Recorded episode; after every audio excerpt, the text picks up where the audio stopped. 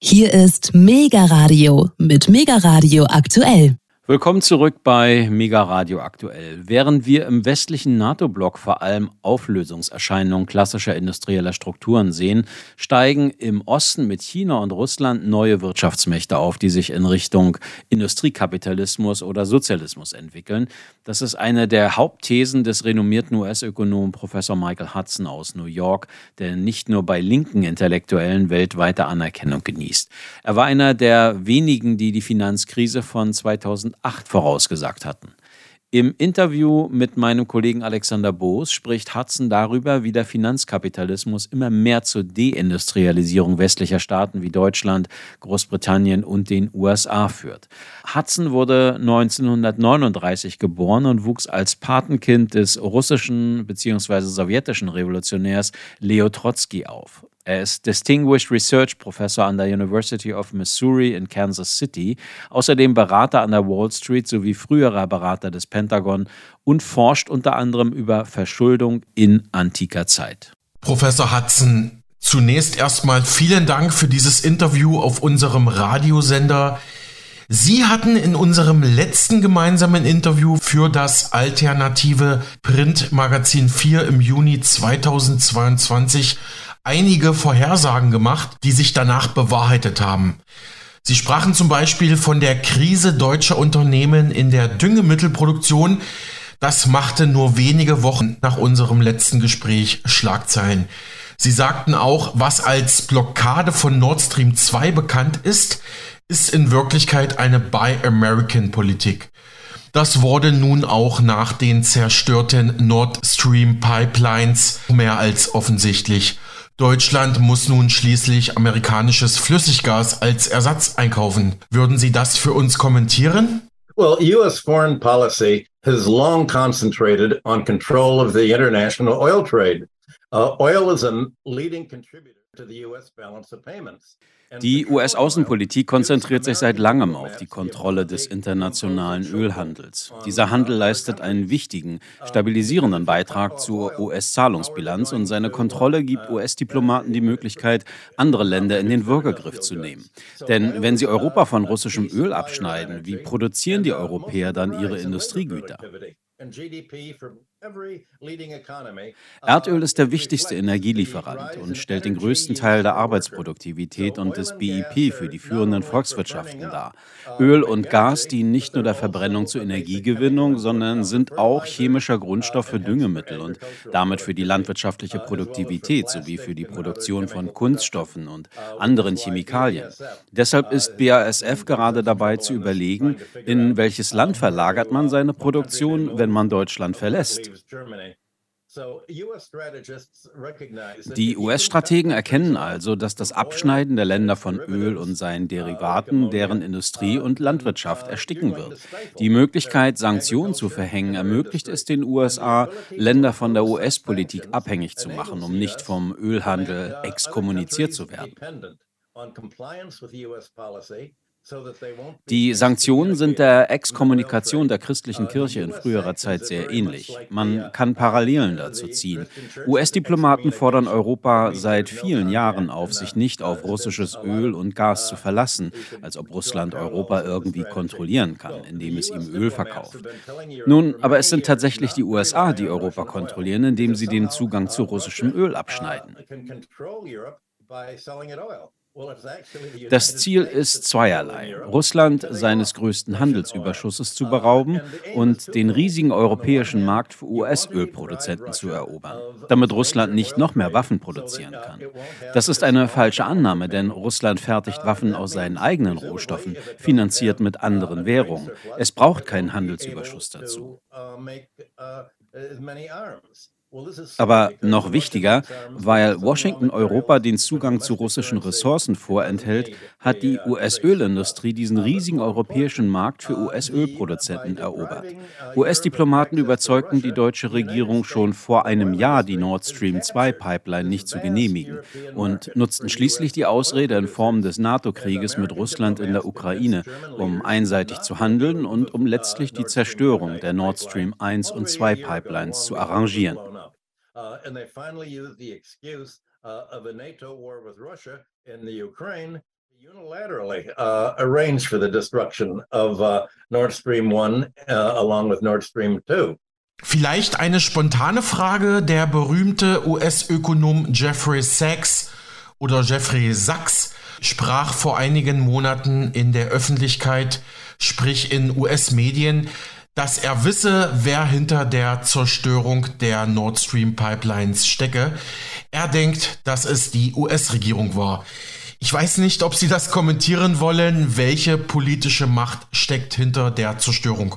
Well, you can't always use the qui bono argument that if uh, Sie können immer das Cui Bono-Argument verwenden. Wenn etwas passiert, wer ist der Nutznießer dessen? In diesem Fall wissen wir, dass Präsident Biden bereits vor Monaten gesagt hatte, es gibt keine Möglichkeit, dass Nord Stream 2 zustande kommt. Wir lassen das nicht zu. Und wir haben Victoria Nuland, die sagte, dass man Russland Nord Stream 2 nicht durchgehen lassen werde. Anscheinend gab es bereits nur eine Minute nach der Sprengung ein Telefongespräch von Liz Truss mit US-Präsident Biden.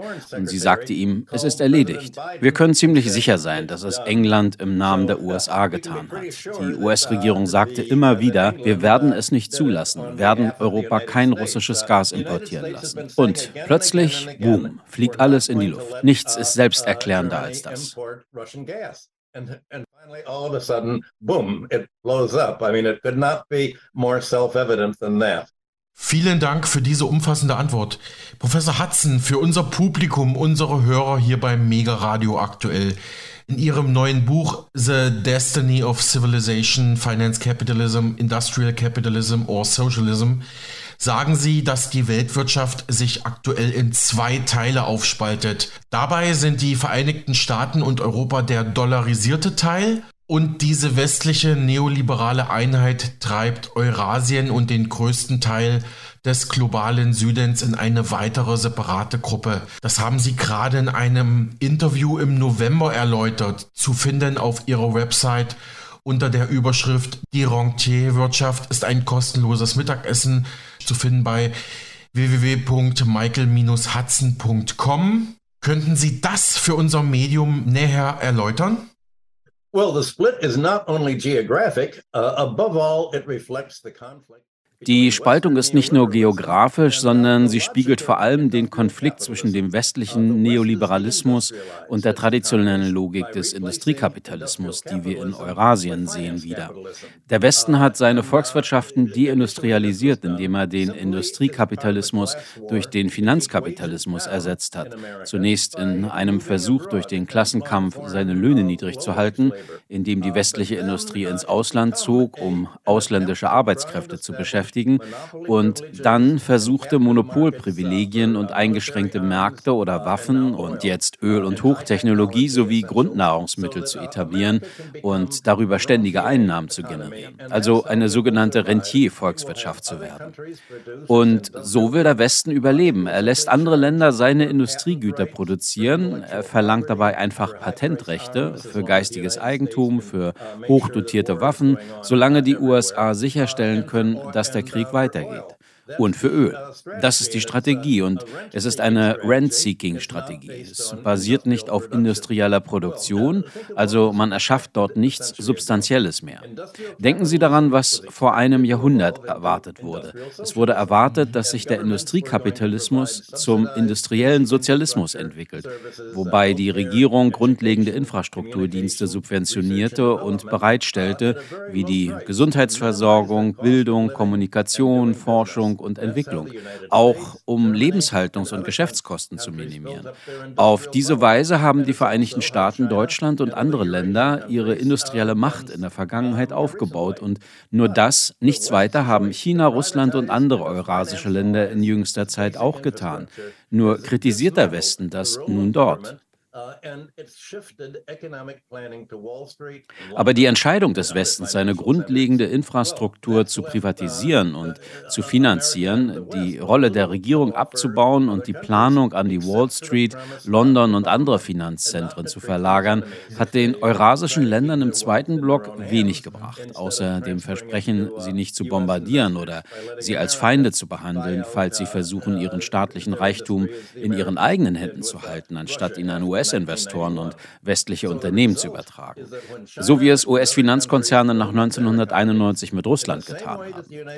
Das Ergebnis ist also, dass wenn China und andere Länder ihre Wirtschaft auf die gleiche Weise aufbauen, wie es die Vereinigten Staaten vom Ende ihres Bürgerkriegs bis zum Zweiten Weltkrieg getan haben, dann werden sie als Feinde behandelt. Auch wenn sie nur das tun, was die USA und Deutschland nach dem Zweiten Weltkrieg getan haben.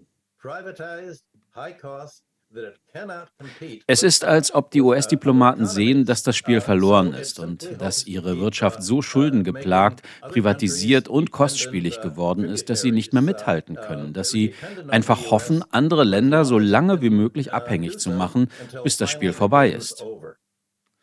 Wenn es den USA gelänge, der Welt ihren Finanzneoliberalismus aufzuzwingen, dann werden andere Länder mit den gleichen Problemen enden wie die Vereinigten Staaten. Sie werden deindustrialisiert.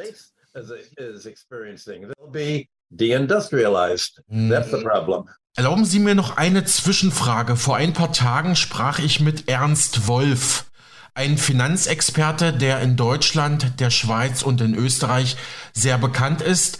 Ich weiß nicht, ob Sie ihn kennen. Ja. Nein. Ich habe gerade ein neues Buch von ihm gelesen. Es ist ein kritischer Blick auf das Weltwirtschaftsforum. Und gerade zu Beginn seines Buches stellt Ernst Wolf fest, dass das Hauptproblem für unsere heutige Weltwirtschaft eine zu starke Finanzialisierung ist, also eine zu starke Finanzialisierung der Welt und der Wirtschaft, eine zu starke Finanzwirtschaft. Das ist ja nun genau Ihre These und Analyse, Mr. Hudson. Und ich habe Sie auch in diesem Interview erwähnt. Herr Wolf entgegnete daraufhin, ja, Professor Hudson hat recht mit seiner Analyse. I'm glad that people are reading my books. Some, ich bin froh, dass die Leute meine Bücher lesen. Einige von ihnen sind ins Deutsche übersetzt und bei Klett-Cotta erschienen. Darin geht es darum, wie die Finanzialisierung die Wirtschaft übernommen hat, also die Finanzwirtschaft. Ich bin froh, dass meine Arbeiten im Ausland Anklang finden. Ich nehme allerdings an, mehr außerhalb der akademischen Wirtschaftswissenschaften als von Ökonomen selbst. Uh, than, uh, by economists themselves. Kleiner Hörerhinweis, die Bücher von Michael Hudson sind im deutschsprachigen Büchermarkt im Klett-Cotta Verlag erhältlich.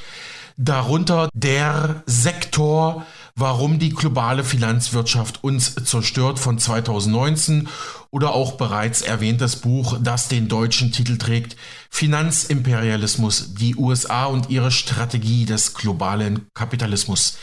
Nächste Frage, Mr. Hudson. Momentan werden in Deutschland die ersten Terminals für LNG Flüssiggas aus den USA eröffnet, beispielsweise in Wilhelmshaven und in Lubmin. Wie wird sich das auf den Handel und die Interdependenz bzw. die Abhängigkeit zwischen Deutschland und den Vereinigten Staaten auswirken? Well, just asking that question indicates what the answer is. Uh, the U.S. sanctions. Ihre Frage beinhaltet bereits die Antwort. Die US-Sanktionen und die Zerstörung von Nord Stream 1 und 2 haben Europa von US-Importen abhängig gemacht. Zu solch hohen Kosten für LNG-Gas, etwa das Sechsfache dessen, was Amerikaner und Asiaten zahlen müssen, dass Deutschland und andere Länder ihre Wettbewerbsfähigkeit bei Stahl, in der Glasherstellung, bei Aluminium und in vielen anderen Sektoren verloren haben. Das ist ein irreversibler Vorgang. Die US-Sanktionen, die Europa den Zugang zu Russland verwehren, blockieren jetzt auch China, schaffen ein Vakuum, das US-Tochtergesellschaften durch ihre Investitionen in anderen Ländern und sogar in den USA selbst füllen wollen. Die Erwartung ist, dass die deutsche und andere europäische Schwerindustrien, Chemie und andere verarbeitende Industrien in die Vereinigten Staaten umziehen müssen, um Öl und andere lebenswichtige Dinge zu erhalten, die sie nicht von Russland, dem Iran oder anderen kaufen sollen. Ich denke, die deutsche Industrie könnte nach Russland abwandern. Uh, Aber das wird enorme Arbeitslosenquoten für Deutschland nach sich ziehen. Das ist jedoch wunderbar für die deutschen Arbeitgeber und uh, Politiker, weil es niedrigere Löhne in uh, Deutschland bedeutet. Und sie denken dann, wenn man die deutschen Löhne genug nach unten korrigieren kann, kann das Land vielleicht zu einem Niedriglohnland werden. Am Ende ein bisschen wie Griechenland. Die amerikanische und die deutsche Führung wollen, dass Deutschland am Ende so ähnlich aussieht wie die griechische Wirtschaft. Das ist im Grunde genommen der Effekt, den sie geschaffen haben, besonders die Grüne Partei. Die Annahme ist, dass Europa daran gehindert werden könnte, nach Russland oder Asien zu verlagern, indem Sanktionen, Geldstrafen und politische Einmischung in die europäische Politik durch amerikanische NGOs und Satelliten des National Endowment for Democracy verhängt werden, wie es seit 1945 der Fall ist. Uh, Wir können zudem eine neue Art von Operation Gladio erwarten, den CIA-Plan zur Destabilisierung der Politik in Europa, um Politiker zu fördern, die bereit sind, uh, diesen globalen Bruch und die Verlagerung der europäischen uh, Industrie in die Vereinigten Staaten aufrechtzuerhalten. Die meisten europäischen Staats- und Regierungschefs, insbesondere Baerbock, wollen die deutsche Industrie in Richtung USA verlagern, weil sie durch all diese finanzielle Unterstützung, durch die Einmischung der USA in die deutsche Politik genährt wurden. Eine Frage ist, ob Deutschlands Fachkräfte folgen werden. Werden deutsche Arbeiter in die USA ziehen und auswandern? Das ist typischerweise das, was in solchen Situationen passiert. Diese Art von Bevölkerungsschrumpfung erleben die baltischen Staaten seit 1990. Litauen, Lettland, Estland. Sie verloren seitdem 20 Prozent ihrer Bevölkerung. Sie sind ins Ausland gegangen, weil ihre Industrien demontiert wurden. Nur ein Nebenprodukt neoliberaler Politik. Und noch einmal, wenn Sie Ihre Frage beantworten wollen, wie sieht die Zukunft der deutschen Arbeit und Industrie aus, schauen Sie sich nur Griechenland und Lettland an.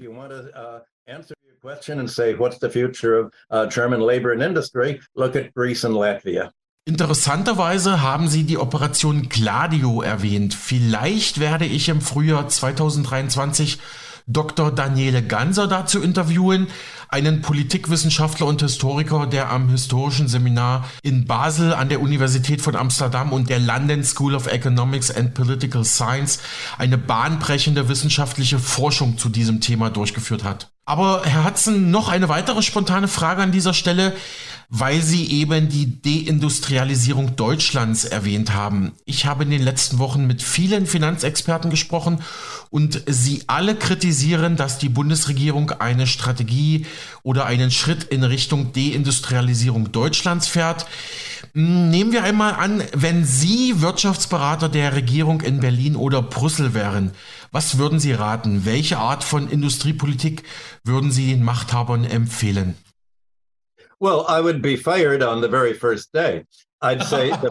Ich würde gleich am ersten Tag gefeuert werden, weil ich sagen würde, das Erste, was Sie tun müssen, ist, aus der NATO auszutreten. Und das bedeutet wahrscheinlich gleichzeitig den Austritt aus der Europäischen Union. Die Art und Weise, wie die EU strukturiert und gestaltet ist, besteht darin, die Art von Krisen hervorzurufen, die wir heute haben. Es steht schon in der EU-Verfassung, und zwar die Tatsache, dass sich die europäische Außenpolitik auf die NATO verlassen muss. Und die NATO ist Teil des US-Außenministeriums als ein Arm der US-Außenpolitik. Das Ziel der NATO lautet, frei übersetzt, amerikanische Interessen über deutsche und europäische Interessen zu stellen. Und vor allem in den USA gibt es einen echten Hass gegen Deutschland. Dieser reicht 40 Jahre zurück. Die Neokons, die Neokonservativen in den USA tun nun das, was sie schon vor langer Zeit nach dem Zweiten Weltkrieg tun wollten, gegen die deutsche Industrie kämpfen. Sie sind im Übrigen immer noch sehr verärgert über Nazi-Deutschland. Uh, also ich würde sagen, Austritt aus der NATO. Sie brauchen uh, keine NATO oder irgendeine militärische Verteidigung. Weder Russland noch irgendein anderes Land der Welt kann heutzutage einfach in ein anderes Land einmarschieren, so wie es damals geschah. Niemand würde heutzutage in einer Armee dienen, die wie im Zweiten Weltkrieg kämpfen soll. Kein Industrieland ist in der Lage, eine Armee für einen solchen Krieg aufzustellen. Nicht die Vereinigten Staaten, nicht Europa, nicht Russland, nicht einmal China. Man merkt also, man braucht keine Militärausgaben. Und mein Tipp für Deutschland? Sie müssten absolut keine amerikanischen Exporte importieren. Deutschland muss sich entscheiden, schon seit Konrad Adenauer. Adenauer warb zwar politisch immer für die westliche Demokratie, aber ökonomisch wandte er sich immer gen Osten. Er sah genau, was mit Deutschland passierte. Deutschland exportierte seine Industriegüter im Austausch gegen russische Rohstoffe. Es hätte langfristig eine beiderseitige Handelsbeziehung mit gegenseitigem Gewinn geben können. Und das ist es, was Amerika aufhalten und spalten will. Und ohne Austausch zwischen Europa und Eurasien kann man nur von den Vereinigten Staaten abhängig sein. Dann kann man nur ein Teil Englands sein, metaphorisch gesprochen. Was Deutschland jetzt tut, ist wahrscheinlich ein Beitritt zu England. Nicht offiziell, aber es wird in der gleichen Rolle sein. England ist ja Amerikas Pudel, ein amerikanischer Satellit. Ich würde sagen, Deutschlands Alternative, obwohl die Deutschen das Wort Nationalismus nicht mögen, keine US-Kolonie zu sein, besteht darin, die eigenen deutschen Interessen, also die nationalen Interessen, durchzusetzen. Denn wenn Sie sich erinnern, die Amerikaner waren es, die im Prinzip tatsächlich die Eurozone entworfen haben. Sie haben auch den Euro entworfen. Wenn Sie also jetzt ein neues Deutschland entwerfen könnten, würden Sie es wirklich so gestalten, dass es ein Sklave einer fremden Macht wird? Oder würden Sie es so gestalten, wie es in den 1950er bis in die 70er Jahre war, zusammen in einer positiven Beziehung zu Russland, China und Eurasien? Wird Europa Teil von Eurasien sein oder wird es Teil von Nordamerika sein? Ich kann nur hoffen, dass die Regierung darüber nachdenkt, über die aktuelle Situation und erkennt, es muss eine Abspaltung von den USA geben. Natürlich ist das emotional sehr hart für die Deutschen, vor allem wegen des Traumas Ostdeutschland, die sowjetische Okkupation dort. Aber es war auch traumatisch für die Balten. Aber solch ein Szenario wird nie wieder passieren. Die Deutschen müssen erkennen, das ist vorbei. Schauen Sie einfach weiter nach vorne und stecken Sie nicht im Trauma fest. Das Problem ist, das Trauma ist immer da. Man braucht eine Art ökonomisches Therapiegespräch, damit man über dieses antirussische Trauma hinwegkommt. Discussion so that you can get over the trauma and say, what do we really want to do today going forward? Nächste Frage. Wie beurteilen Sie die aktuelle militärische Situation im russisch-ukrainischen Krieg?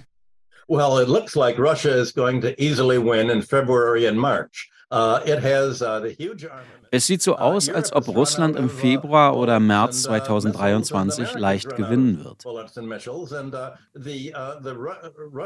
Europa gehen die Kugeln aus, auch Amerika gehen die Raketen und Munition aus. Die russische Armee besitzt einen militärischen Vorteil gegenüber den Ukrainern. Die Ukrainer sind ziemlich festgefahren, müssen bis zum letzten Ukrainer kämpfen, wie es immer wieder heißt. Uh, Russland wird wahrscheinlich eine demilitarisierte Zone schaffen, um die russischsprachigen Gebiete vor dem NATO-freundlichen Westen zu schützen, um Sabotage und Terrorismus zu verhindern. Es wird sie wahrscheinlich in die russische Föderation eingliedern.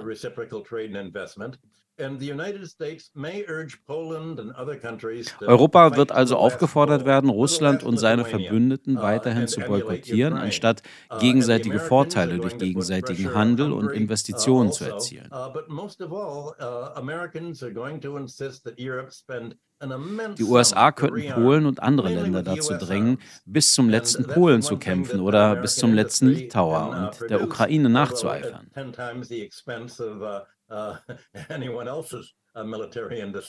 Die USA werden Druck auf Ungarn ausüben, aber vor allem werden die USA darauf bestehen, dass Europa eine immense Summe für die Wiederbewaffnung ausgibt, hauptsächlich mit US-Waffen. Uh, Diese Ausgaben werden Sozialausgaben verdrängen, um Europa bei der Bewältigung seiner sich ausbreitenden industriellen Depression zu helfen oder bei Subventionen zur Wiederbelebung seiner Industrie.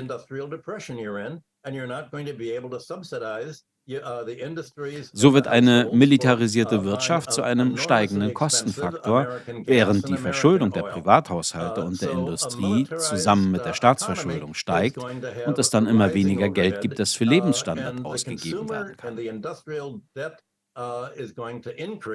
Uh,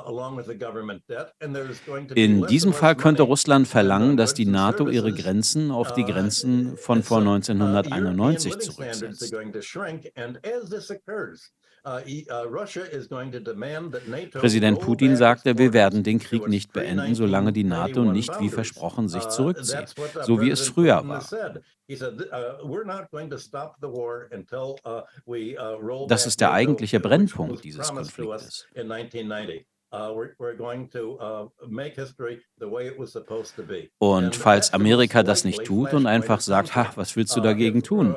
Nun, Russland könnte die Raketenschilde in Rumänien und Polen einfach militärisch auslöschen.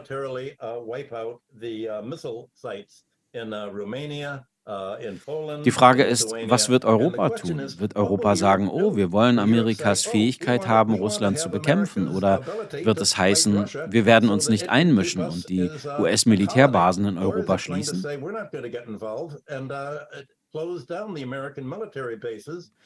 Wenn Amerika auf einen Showdown drängt, würde Amerika tatsächlich uh, gerne sehen, wie Russland die europäischen Militärstützpunkte in Südwestdeutschland bombardiert. Das würde uh, Deutschland schaden, genauso uh, wie es der Ukraine schadet. Das ist es, worüber im US-Militär insgeheim gesprochen wird uh, uh. Wie beurteilen Sie die aktuelle finanzielle Situation in diesem Krieg? Die G7 und EU-Regierungen sprechen ja bereits über den Wiederaufbau der Ukraine nach dem Krieg. Was bedeutet das für westliche Unternehmen und den Finanzkapitalismus? Well, Ukraine hardly can be rebuilt. First of all, much of its population is left, as I guess you're discovering in Germany. Die Ukraine kann kaum wieder aufgebaut werden. Erstens, ein Großteil der Bevölkerung hat das Land verlassen und wird angesichts der Zerstörung von Wohnungen und Infrastruktur und der Tatsache, dass viele Ehemänner getötet wurden, wahrscheinlich nicht zurückkehren. Zweitens gehört die Ukraine hauptsächlich einer kleinen Gruppe von Kleptokraten, die versuchen, an westliche Agrarinvestoren und andere Geier zu verkaufen. Ich denke, Sie wissen, wer sie sind. Einige Unternehmen wollen zum Beispiel ukrainische Ackerböden für genexperimentelle Saatguten verwenden. Die Ukraine ist bereits hoch verschuldet und zu einem Lehensgebiet des IWF geworden, das heißt in der Praxis Teil der NATO. Deutschland hat keine Repräsentation im US-Kongress, aber der Kongress und das amerikanische Außenministerium haben den Deutschen immer wieder gesagt, wofür sie ihr Geld ausgeben sollen und wie ihre Außenpolitik auch in Bezug auf die Ukraine aussehen soll. Uh, Europa wird aufgefordert werden, einen Beitrag uh, für die Ukraine zu leisten. Uh, und die von Russland beschlagnahmten Devisenreserven könnten für die Anheuerung von US-Unternehmen ausgegeben werden, um einen finanziellen Mord zu begehen, der den Anschein einer Wirtschaft in der Ukraine vortäuscht, was das Land am Ende noch verschuldeter machen wird. Meine Vermutung ist, die USA werden eine neue Außenministerin aus der Demokratischen Partei haben, die Madeleine Albright nacheifert und sagen wird, dass die Tötung der ukrainischen Wirtschaft von Kindern und Soldaten es wert war, als Preis für die Verbreitung der Demokratie nach US-amerikanischem Vorbild in der Ukraine. Deutschland aber wird infolge einen Klassenkampf, äh, wird Arbeitslosigkeit und schlechten Lebensstandard erleben. Und Washington sagt, wir verbreiten nur die amerikanische Demokratie und das alles ist es wert. Americans call spreading American democracy and it's all worth it. Herr Professor Hudson, ich habe viele Hintergrundberichte zu den Sanktionen gegen Russland gelesen. Es scheint aber nun so, dass die Sanktionen Russland doch härter treffen als zunächst angenommen, weil es eben nicht alle Produkte, insbesondere technologische, selbst herstellen kann. Auf der anderen Seite hat Russland jetzt stabilere Geschäfte und Käufer mit China, Indien etc. Welche wirkliche Wirkung haben die Sanktionen Ihrer Analyse zufolge? Well, the US sanctions have turned out to be an unanticipated godsend for Russia. In agriculture, for instance, I think Die US-Sanktionen haben sich als unerwarteter Glücksfall für Russland erwiesen. In der Landwirtschaft zum Beispiel haben die Sanktionen gegen litauische und andere baltische Milchexporte, wie wir bereits gesprochen haben, zu einer Blüte des russischen Käse- und Milchsektors geführt. Russland ist heute der größte Getreideexporteur der Welt, dank der westlichen Sanktionen, die im Prinzip die gleiche Wirkung haben wie Schutzzölle und Importquoten, wie sie die Vereinigten Staaten in den 1930er Jahren zur Modernisierung ihres Agrarsektors genutzt hatten. Die Verhängung von Sanktionen zwingt Russland, seine eigenen Dinge selbst zu produzieren, die es braucht. Das Beste, was einer großen Wirtschaft passieren kann, ist, von den USA sanktioniert zu werden. Denn dann fangen sie an, ihre eigenen Produkte herzustellen und dann sind sie selbst effizient und immun gegen diplomatische Attentate. Wenn Präsident Biden ein russischer Geheimagent wäre, hätte er Russland kaum noch mehr helfen können. Russland brauchte die wirtschaftliche Isolation des Protektionismus, war aber noch zu fasziniert von der neoliberalen Freihandelspolitik, um dies allein zu tun. Also taten die USA es und halfen Moskau so. Wenn Deutschland diesen Pfad einschlagen würde, würden sie unabhängig von den USA werden. Sanktionen gegen Europa würden endlich mit Wohlstand wiederbelebt. Sanktionen zwingen Länder dazu, eigenständiger zu werden, zumindest bei Grundbedürfnissen wie Nahrung und Energie. Diese Eigenständigkeit ist die beste Verteidigung gegen wirtschaftliche Destabilisierung durch die USA, um einen Regimewechsel und ähnliche Einhaltung zu erzwingen. Wenn Deutschland dies tun würde, würden sie unabhängig von den USA werden. Ein weiterer Effekt ist, dass Russland auch nach dem Ende der Kampfhandlungen in der Ukraine viel weniger von Europa kaufen muss. Es wird also weniger Bedarf für Russland geben, Rohstoffe nach Europa zu exportieren. Es kann diese dann mittlerweile selbst verarbeiten. Der industrielle Kern der Europa war, könnte mehr nach Russland und zu seinen asiatischen Verbündeten wie dem Iran und China abwandern und weniger in die Vereinigten Staaten. Das ist das ironische Ergebnis des neuen eisernen Vorhangs, den die NATO schaffen will. Instead of relying on Germany and other European exporters. Professor Hudson, wie würden Sie China, Russland und Indien momentan beschreiben? Sehen Sie dort eher Industriekapitalismus oder Sozialismus? Uh, well, industrial capitalism was supposed to be. Nun, der Industriekapitalismus entwickelt sich ja prinzipiell immer zu Sozialismus. Man könnte auch sagen, Beteiligung am industriellen Sozialismus. Es ist ja so, der Kapitalismus braucht sozialistische Staatsplanung, um öffentliche Investitionen, öffentliche Güter und öffentliche Dienstleistungen zu produzieren und anzubieten, damit sie nicht wieder Geld polarisiert werden, was nur wieder die alte Rentierwirtschaft wäre, der alte Teufelskreis. Uh, Uh, Russland, Indien, China, das war der ursprüngliche Kern der BRICS, der nun stark auf den Iran und einen Großteil Zentralasiens ausgedehnt wurde, die mit Chinas Belt and Road Initiative verbunden sind.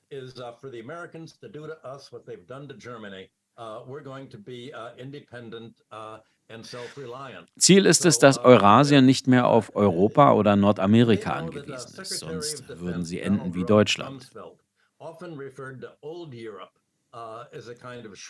Für Chinesen, Russen und Iraner ist klar, wir wollen nicht enden wie Deutschland. Wir wollen nicht, dass die Amerikaner uns das antun, was sie Deutschland angetan haben.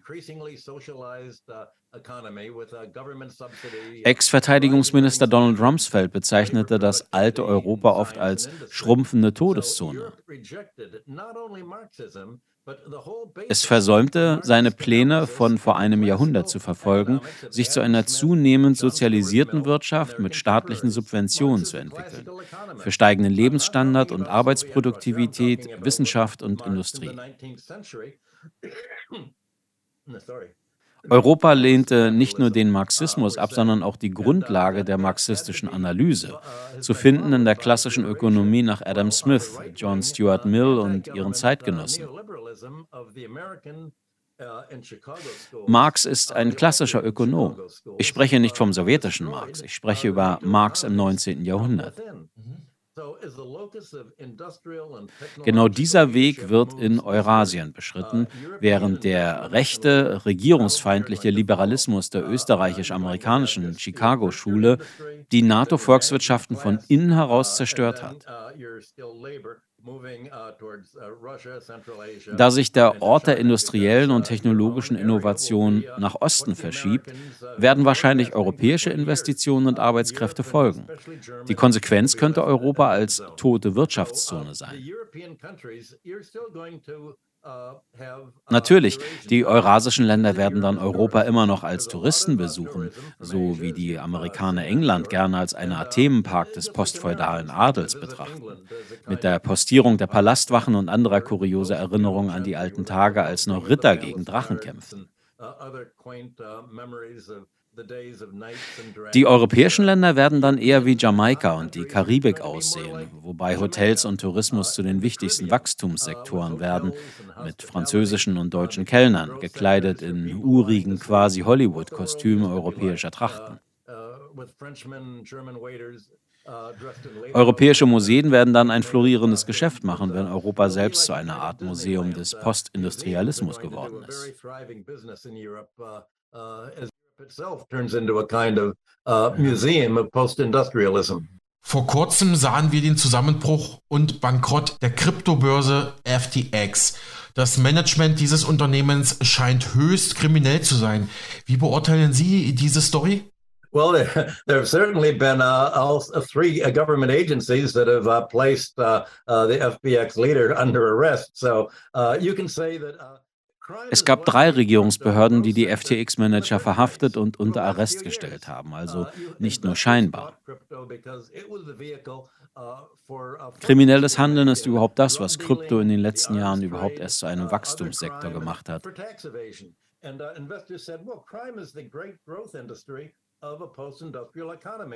Investoren kaufen Kryptowährungen, weil diese ein Vehikel im internationalen Drogenhandel, im Waffenhandel, bei anderen Verbrechen und Steuerhinterziehung sind. Dies sind die großen postindustriellen Wachstumssektoren in den westlichen Volkswirtschaften.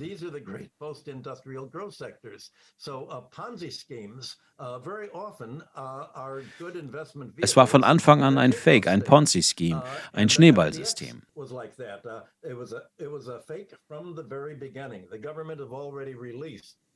Schneeballsysteme sind oft gute Anlagevehikel in ihrer Startphase. Man muss nur wissen, wann man wieder aussteigt.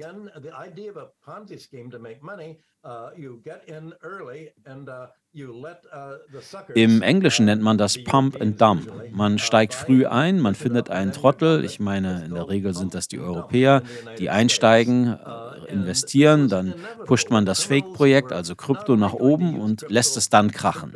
Bis dahin ist man selbst schon längst mit den Gewinnen über alle Berge. Free of oppressive government regulations.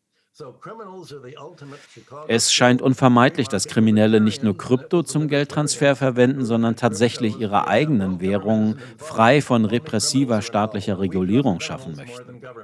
Uh, uh, uh, Kriminelle sind letztlich die ultimativen Libertären, im Prinzip Anhänger der Chicago School für den freien Markt.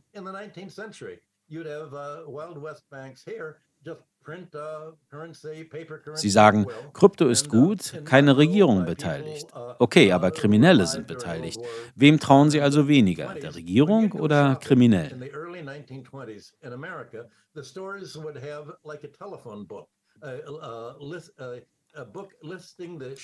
Jeder kann jetzt seine eigene Währung schaffen, ähnlich wie es die US-Wildwestbanken Mitte des 19. Jahrhunderts taten und nach Belieben Geld druckten. Als man Anfang des 20. Jahrhunderts einkaufen ging, hatten die Geschäfte noch Listen mit den wechselnden Bewertungen verschiedener Banknoten aushängen.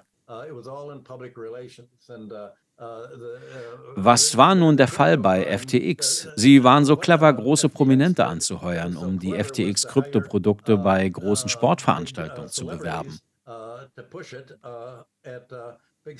Also mussten die Leute denken, dass es tatsächlich legitim und ein gutes Produkt wäre. Wenn du Ehrlichkeit vortäuschen kannst, wirst du immer Käufer und Interessenten finden. Uh, honesty. If you can fake honesty, you've got it made. Professor Hudson, haben Sie Kenntnisse über die Geschäftsbeziehungen zwischen FTX und der Ukraine, der Regierung in Kiew? Es gab einige Gerüchte und Presseartikel in den alternativen Medien darüber. Well, not in the alternative media, it's all over the regular media. Nicht nur in den alternativen Medien, es ist überall in den regulären Medien. Ja, vielleicht in den USA, ja, aber nicht in den europäischen und deutschen äh, Mainstream-Medien. That's all that I know. Uh, the International Monetary Fund and Congress have uh, paid huge amounts of money.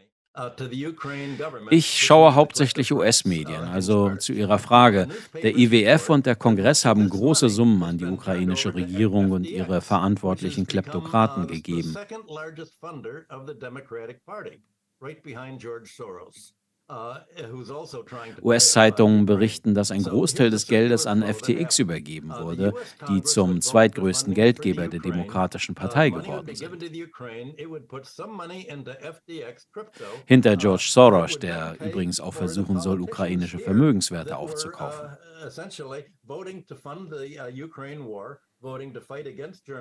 Also es scheint also folgender Kreislauf am Werk zu sein. Der US-Kongress stimmt für die Finanzierung der Ukraine, die einen Teil des Geldes in FTX-Krypto steckt, um damit wiederum politische Kampagnen pro-ukrainischer Politiker zu finanzieren, die dann wieder den ukrainischen Krieg finanzieren und die antideutsche Politik fördern, während Insider in diesem Umfeld durch den Kryptokurs selbst Gewinne machen prosecuting crypto until the insiders had made a killing. Vor einigen Monaten gab es in der US-Presse Artikel über Pläne der US-Zentralbank Fed. Sie plane demnach einen digitalen Dollar, eine Central Bank Digital Currency CBDC einzuführen, den Digitaldollar.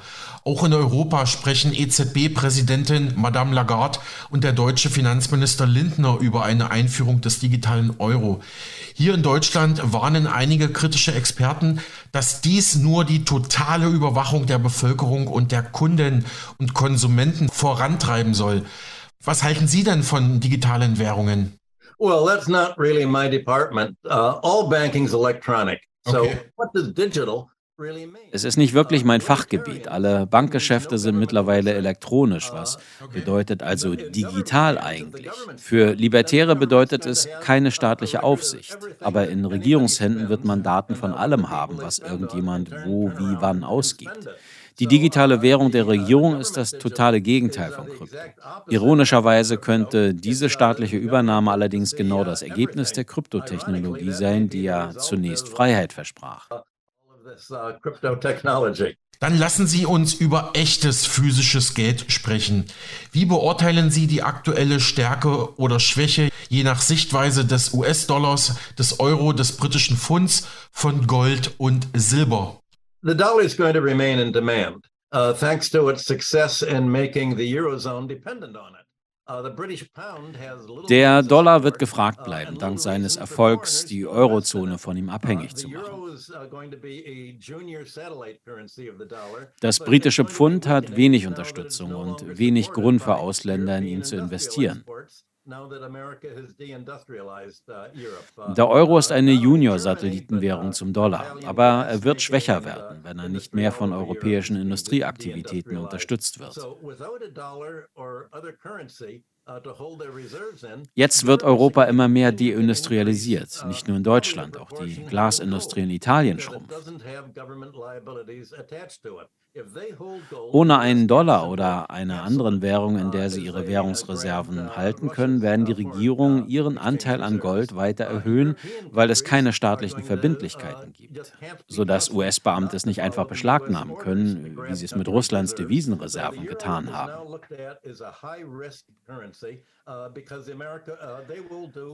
Man kann nicht darauf vertrauen, dass die Länder der Eurozone irgendwann nicht mehr den Befehlen der USA folgen, die immer wieder Reserven ausländischer Länder an sich reißen. Also wird der Euroraum gemieden.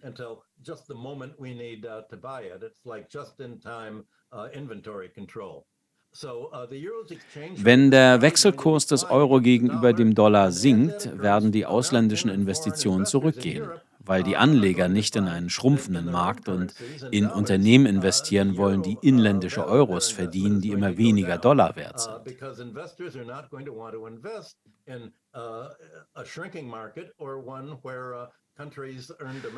Natürlich muss man sein Gold zu Hause aufbewahren, damit es nicht einfach geschnappt werden kann, so wie die Bank of England Venezuelas Gold schnappte und es dem rechtsradikalen US-Stellvertreter vor Ort gab.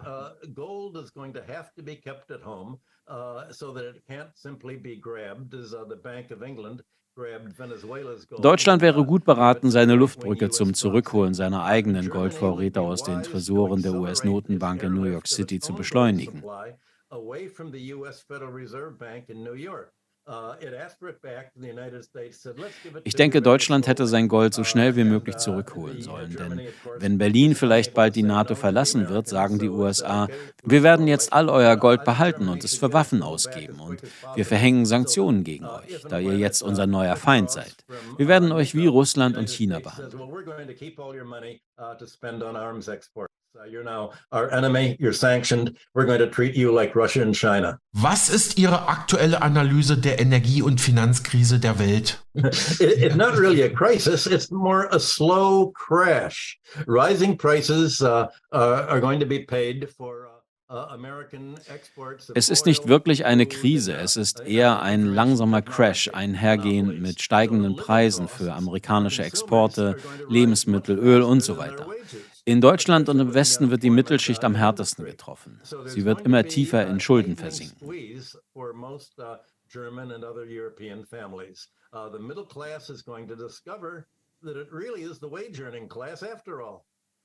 Ich kann Ihnen eine Anekdote erzählen. Ich schreibe gerade ein Buch und habe dafür die Schuldengeschichte im 11. und 12. Jahrhundert studiert. Da bin ich auf eine Geschichte gestoßen, die für die Fragen, die Sie gestellt haben, relevant sein könnte. Uh, writing right now, I, I'm writing uh, a history of debt, and I've been studying the 11th and 12th centuries. Die NATO behauptet ja immer wieder, sie sei ein Verteidigungsbündnis. Aber tatsächlich hat Russland keine Lust, in Europa einzumarschieren.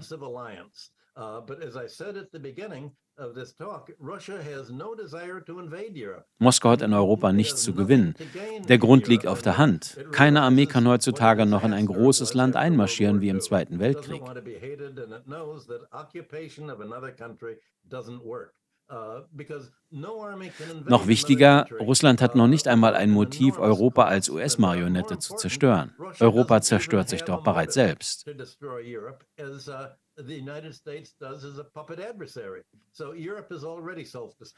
Und hier die Anekdote. Ich erinnere mich an die Schlacht bei Manzikert im Jahr 1071, als das byzantinische Reich gegen die Seldschuken verlor. Uh, Damals unterlag der Kaiser von Byzanz uh, den türkischen Seldschuken unter Alp Arslan. Uh,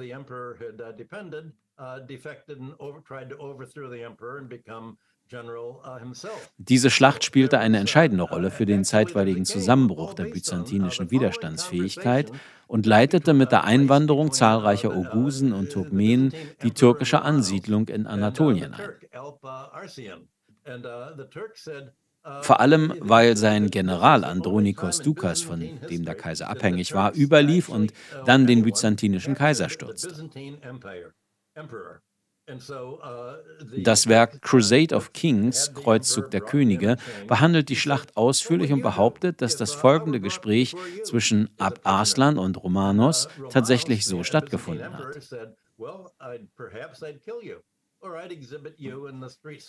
Der türkische Sultan Alp Arslan, was würdest du tun, wenn ich als Gefangener vor dich gebracht würde? Romanos IV., der Kaiser von Byzanz, daraufhin, vielleicht würde ich dich töten oder dich in den Straßen von Konstantinopel ausstellen. Alp Arslan erwidert, ha, meine Strafe wiegt viel schwerer, ich vergebe dir und lasse dich frei. Das ist die Strafe, eine Verhöhnung, die Europa aus Eurasien erhalten wird, sollte man künftig wieder auf den Osten zugehen.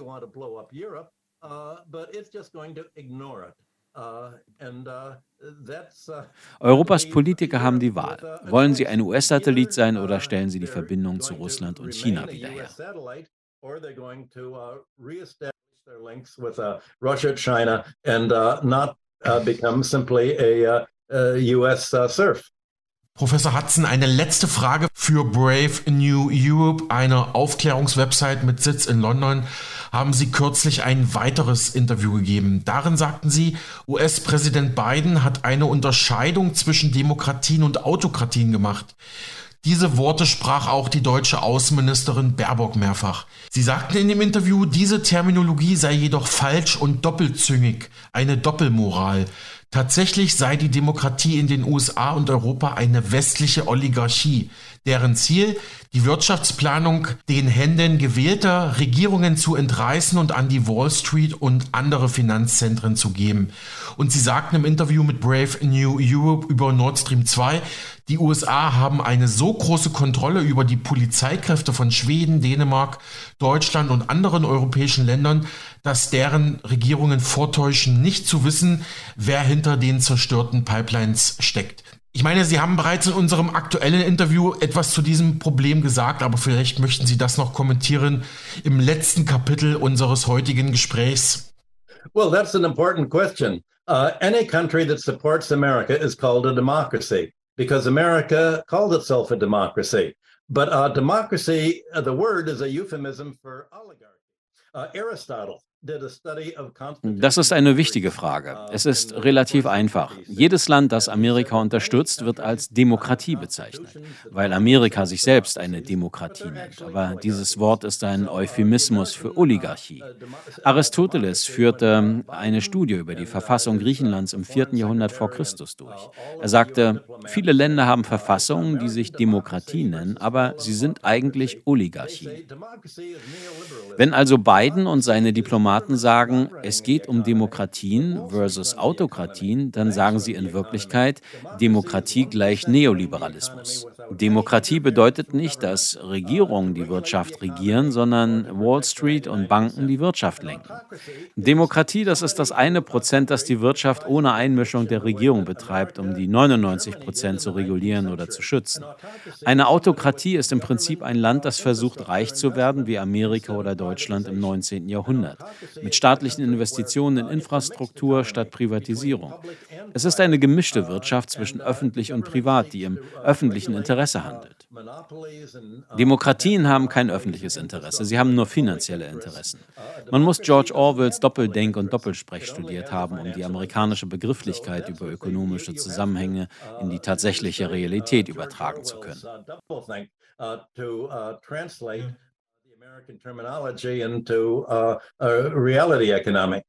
Sir, thank you very much. Thanks. Guten Tag. Soweit der New Yorker Ökonom Michael Hudson im Gespräch mit meinem Kollegen Alexander Boos. Die Bücher von Michael Hudson sind auf Deutsch im Klett-Cotta Verlag erschienen. Verlag erschienen.